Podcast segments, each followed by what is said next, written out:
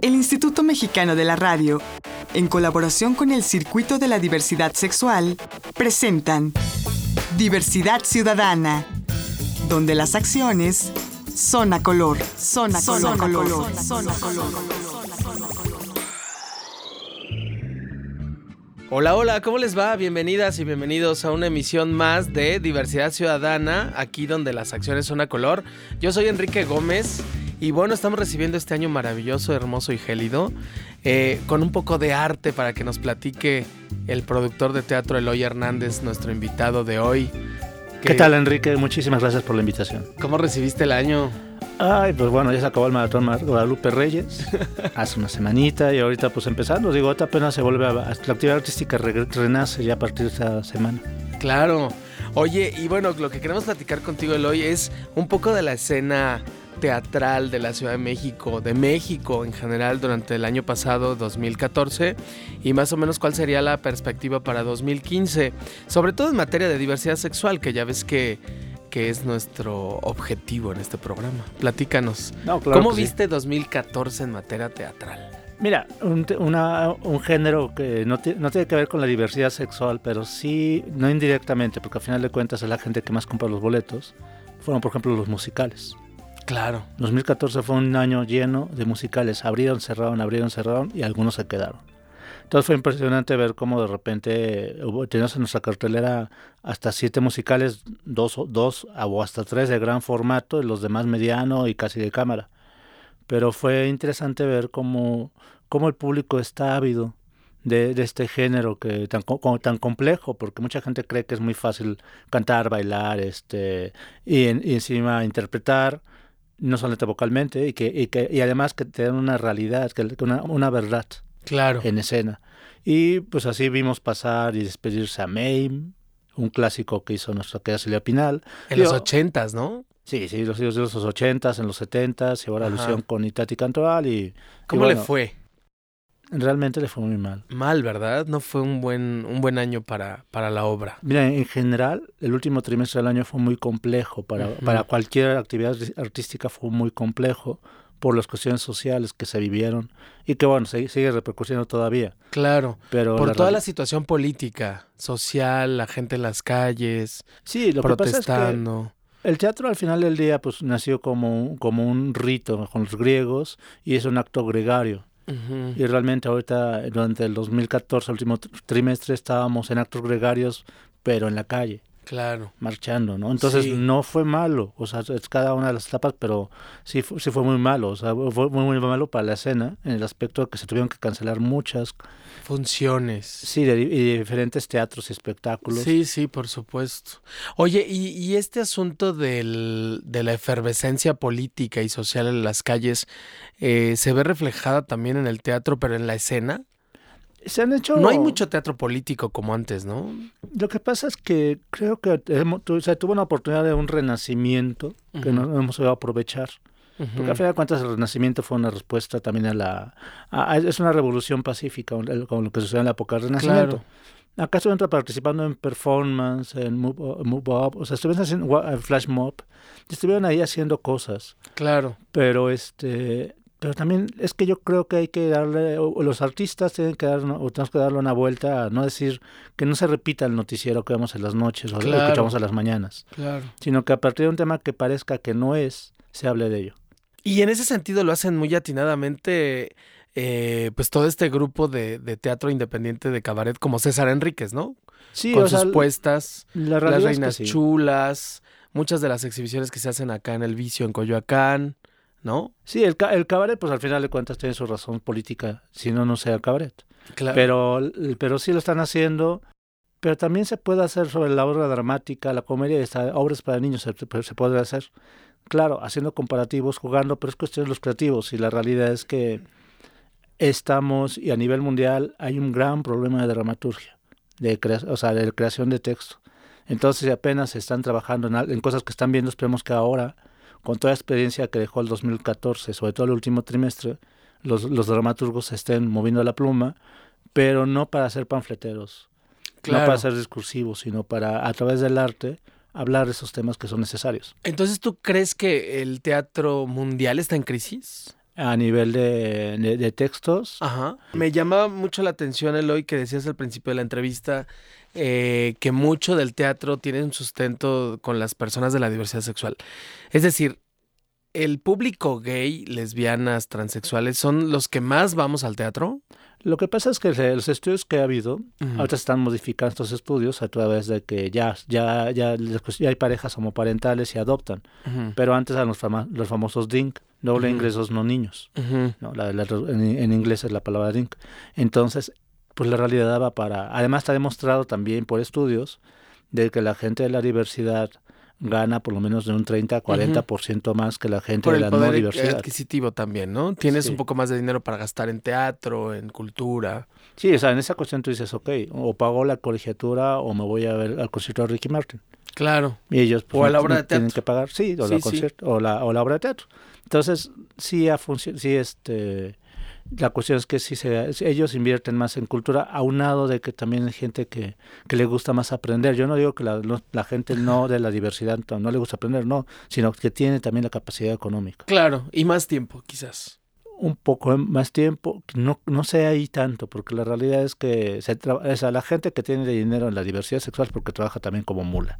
Y Claro. eso quiere decir que no tienen tampoco tiempo. O sea, yo conozco mucha gente que es que, que es muy difícil, pero para el fin de semana tiene opciones. Claro.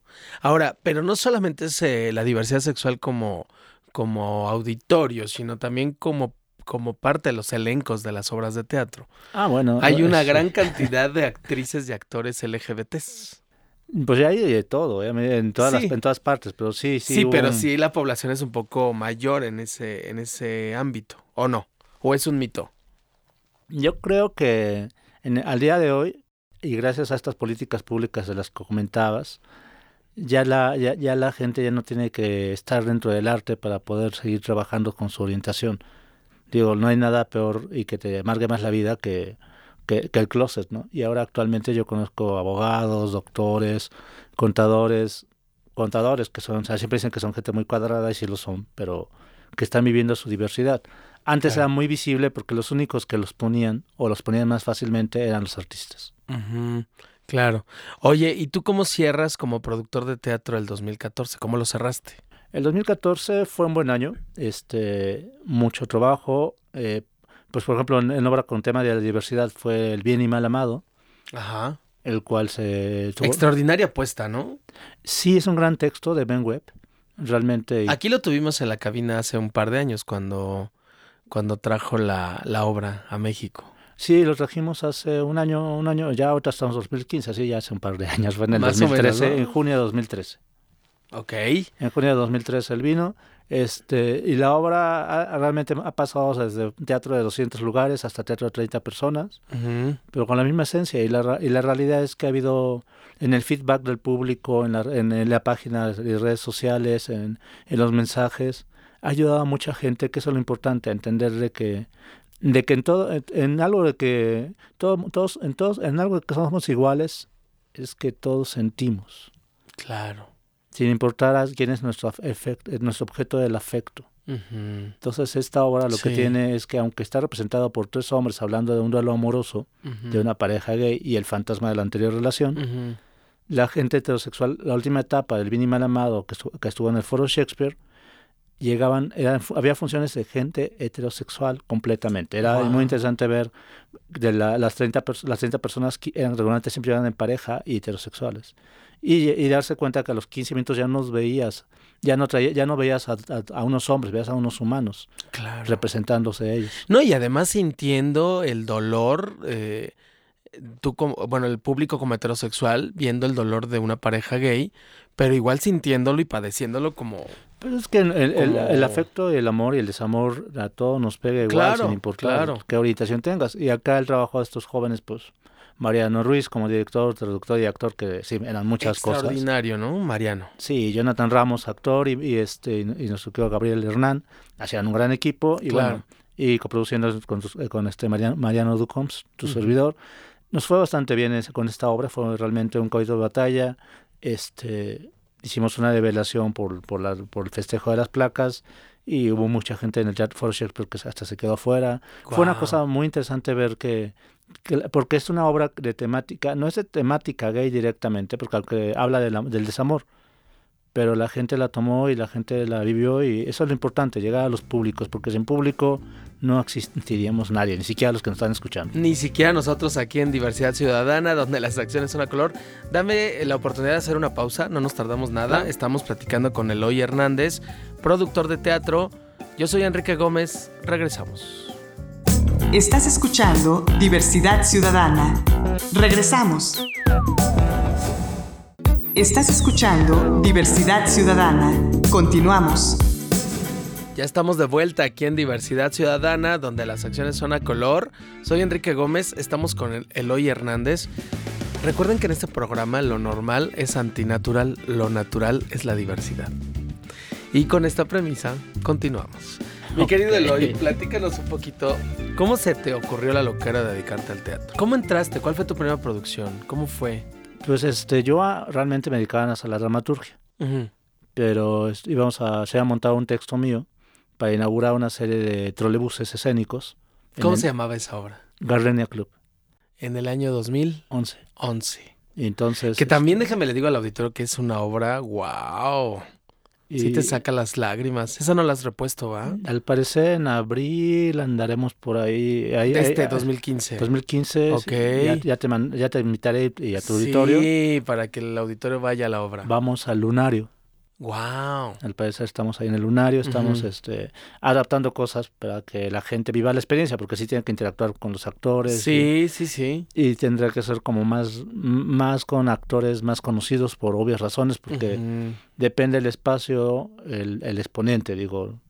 No, no, no ¿Qué se siente tú como, como dramaturgo ver plasmada tu obra con otra persona que no eres tú? Pues mira, lo, mejor de, ese aspecto no es tanto verla en el actor, sino ver cómo la recibe el público y ver que, claro. al, final, al final del día nos reflejamos. Eso, eso es. La pregunta es, ¿tú cómo percibes tu texto de tu inspiración basada en tu mente, en tu piel, en tu creatividad, interpretada por otras personas que no eres tú, que son los actores? ¿Cómo lo recibe el público? O sea, todo ese triángulo de emociones, ¿cómo lo vives tú? Pues como, como dramaturgo. Eh, es gozoso y sobre todo es también, también no te sientes como marciano. ¿Por qué digo eso? Porque luego crees que naces tu dolor. Claro. Y no es cierto. El dolor es, o sea, el, dolor es similar en todas las demás personas. Lo que pasa es que no nos percatamos. Entonces digamos que, que dedicarte a esto, a la dramaturgia, es una especie como de curación de la autoestima también. Pues mira, la realidad es que más que de la autoestima, la realidad es sacar un poco los demonios sacar el dolor, digo, no, no, no, pues se llama este, dramaturgia, porque todo habla del drama, o sea, pero hay, claro, hay que comedia y todas esas partes gozosas.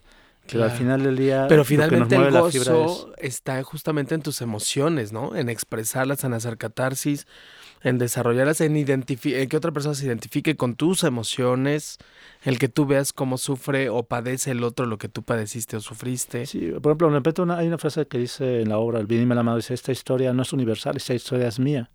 Pero la realidad es que no es cierto, todas, todas las historias son, nuestras son universales y, y cuando, yo creo que cuando hablas con sencillez, sin pretensiones, es la palabra, sin pretensión, el público en ese, en ese momento se engancha y dice sí. Y se identifica. Es identificarse. Al fin de cuentas necesitamos una catarsis y un reflejo. Y el teatro es un gran reflejo para decir, mira, te invito a que veamos esto, te invito a que, a que hablemos de este tema y, habemos, y, realmente cada vez somos, y, a mí, yo soy fanático de los gadgets y así, si, si, si esto fuese en cada, eh, en cada televisión aquí se podría ver que está ahí el iPad, el no sé qué, no sé qué, pero la realidad es que nos hemos apartado mucho. Y, en el teatro hay una ventaja de que tú te puedes reflejar la gente que va durante los 50 minutos, 90 minutos o 120 minutos que dura la obra, tiene la oportunidad de reflejar, de ver lo que está pasando. ¿Y tú, Eloy, Eloy Hernández, te sientes más identificado con las historias gays? No.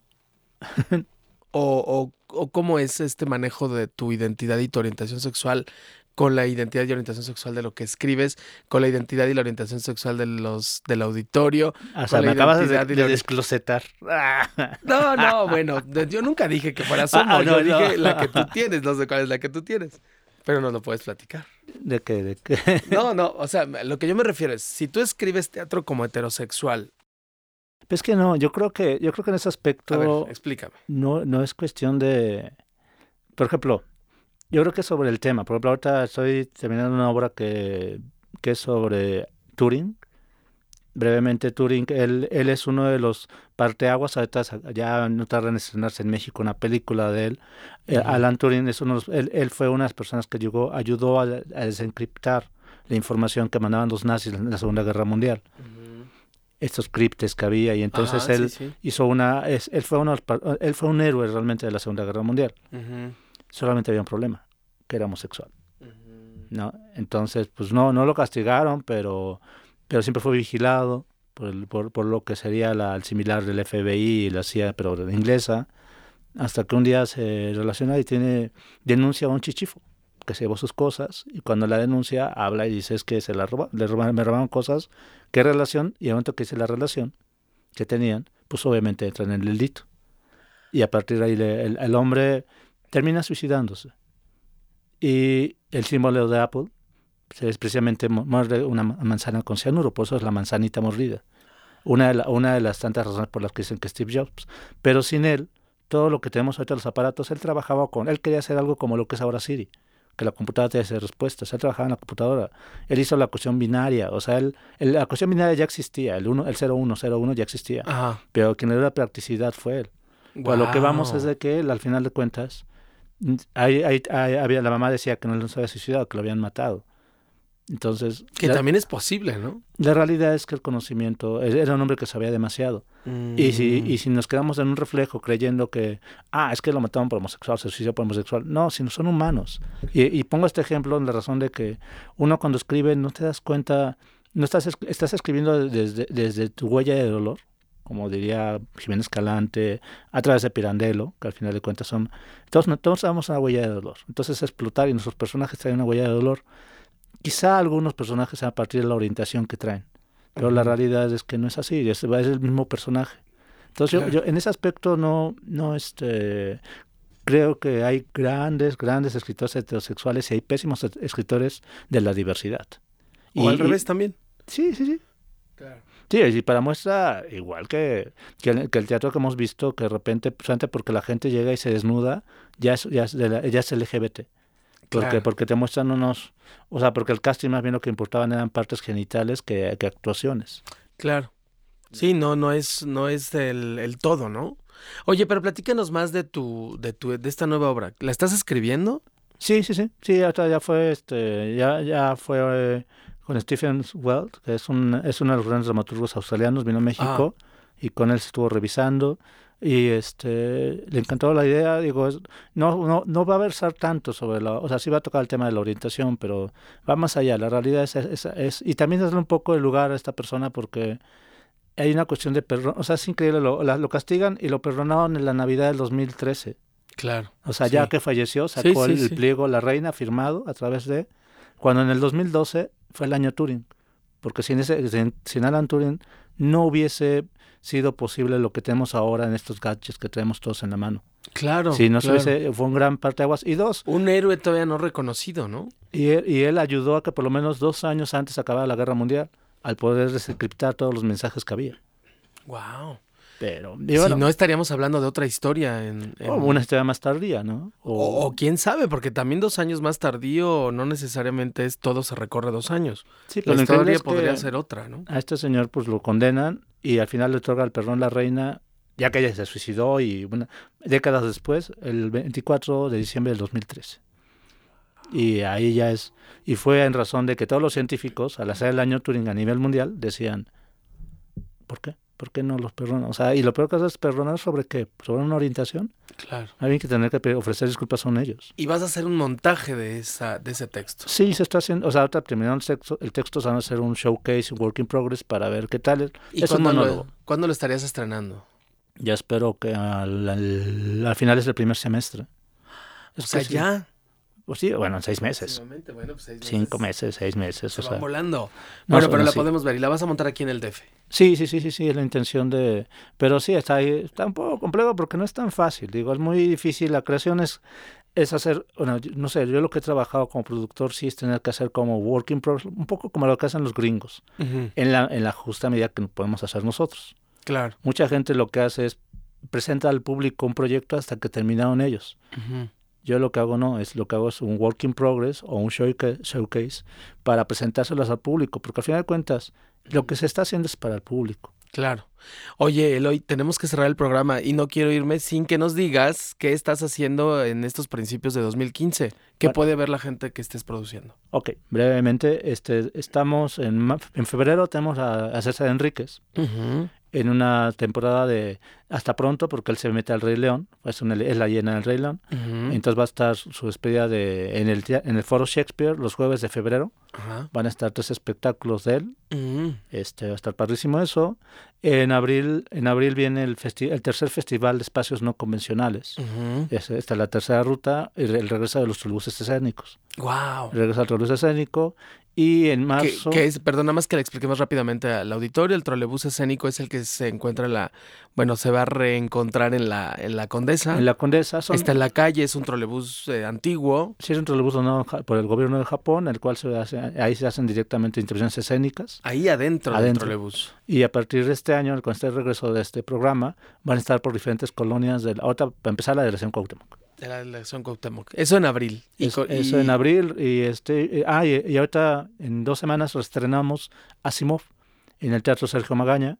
Mm. este, los sábados y domingos, del 31 de enero al 1 de marzo, sábado y domingos, 13 horas. Es una obra para niños, basada en las tres leyes de la robótica, con Oli- Olivia Lagunas, con este Irán, Irán Molina, él como autor-director, Anabel Domínguez y Tato Alexander. Es una, es una obra maravillosa, es de un autor mexicano y es una forma de que los niños se adentren a la- al mundo de la robótica. De la ciencia y de la robótica. Pero muy fácil, muy, muy, Guau. para ellos crear. Pues muchas gracias, Eloy Hernández. Se nos acabó el tiempo, productor de No, teatro. Muchísimas gracias a ti. Muchas gracias al auditorio por seguirnos cada ocho días en este programa. Esto es Diversidad Ciudadana. Aquí las acciones son a color. Yo soy Enrique Gómez. Hasta la próxima. Agradecemos la colaboración de Canal G.tv y Foro NH.com. Diversidad Ciudadana, una producción del Instituto Mexicano de la Radio en colaboración con el Circuito de la Diversidad Sexual. Diversidad Ciudadana, donde las acciones son a color, son a color, son a color, son a color.